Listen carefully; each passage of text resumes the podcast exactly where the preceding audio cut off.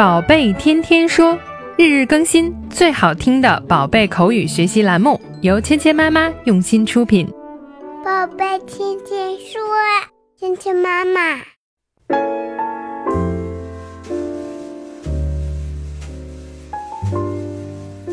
嗨，亲爱的小朋友们、爸爸妈妈们，欢迎回到芊芊妈妈和博宁哥哥带给你的宝贝天天说。今天呢，还是要继续学习《Little Star》这一集里面的对话。那昨天呢，我们说到 Boots，他说我没有看到星星啊，I don't see the little star。为什么看不到或者看不清星星呢？是不是因为星星离我们太遥远了呢？一起来听一下今天的对话。It's very far away. We need something that will help us see very far away. 我们说呢，为什么看不清星星呢？因为星星在很遥远的地方。It's very far away。星星在很遥远的地方。Far away 指的就是遥远的、远离的。It's very far away。星星呢，在很远很远的地方。因为星星很遥远，所以呢，我们需要用一些工具来帮助我们看到遥远的东西。We need something that will help us see very far away.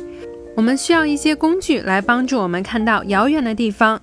Need 就是需要，something 一些东西，后面这个小从句呢，就是修饰这个一些东西。什么样的东西呢？That will help us see very far away，来帮助我们看到很远很远的地方的东西。We need something that will help us see very far away。我们需要一些东西来帮助我们看到遥远的地方。今天我们学习的第一个词组是 far away，遥远、远离。far away，far away，far away，far away，far away。今天我们学习的第二个单词是 need，需要。need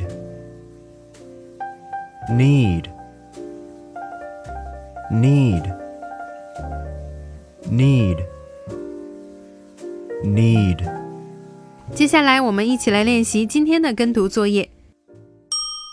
It's very far away. It's very far away.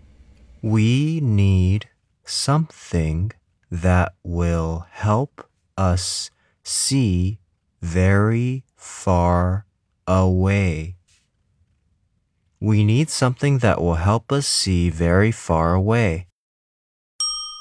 It's very far away. It's very far away.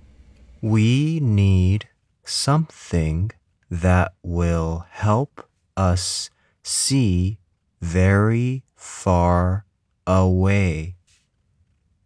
We need something that will help us see very far away.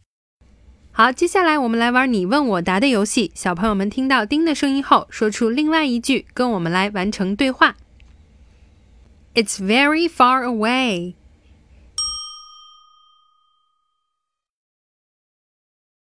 Good job today，小朋友们说的真好。